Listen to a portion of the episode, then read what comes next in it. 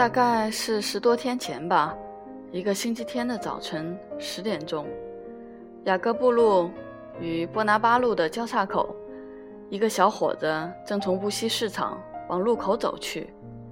他二十来岁的年纪，衣衫褴褛，推着满满一手推车的鲜花。这是一个年轻的阿尔及利亚人，偷偷摸摸的卖花，偷偷摸摸的生活。他向雅各布与布拿巴路的交叉口走去，停了下来，因为这儿没有市场上管得紧。当然，他多少还是有点惶惶不安。他的不安是有道理的，在他那儿还不到十分钟，连一束花也没还来得及卖出去，两个身着便服的先生便朝他走来。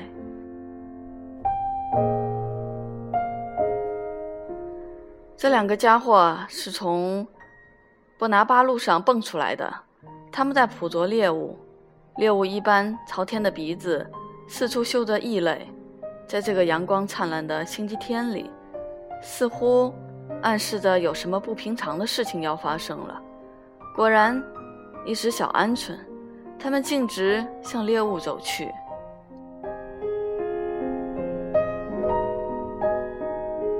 证件。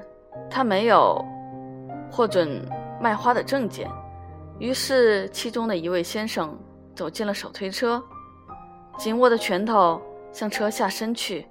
啊，他可真够有劲的！只削一拳，便掀翻了车里的所有的东西。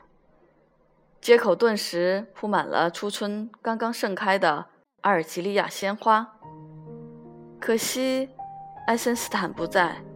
也没有其他人能够再现这一幅满地落花的街景，只有这个二十岁的阿尔及利亚小伙子呆望着。他被两位法兰西次序的代言人夹在中间。最早过来的几辆车子开了过去，本能的绕开。这当然没人能管得了，免得压碎了那些个花朵。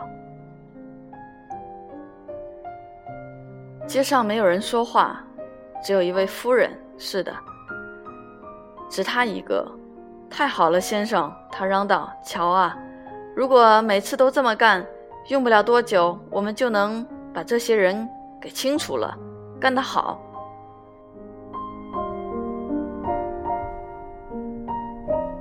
然而，从市场那头又走来了一位夫人，就在他身后，他静静地看着。看着那些花，看着卖花的小贩人，还有那位欣喜若狂的夫人和两位先生。接着，他为致一词，弯下腰去，捡起鲜花，向年轻的阿尔及利亚人走去，付了钱。之后，又是一位夫人，捡起了花，付了钱。然后，又有四位夫人走过来，弯下腰，拾起花。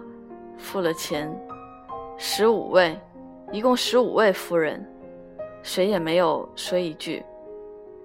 两位先生狂怒了，可是他们又能怎么样呢？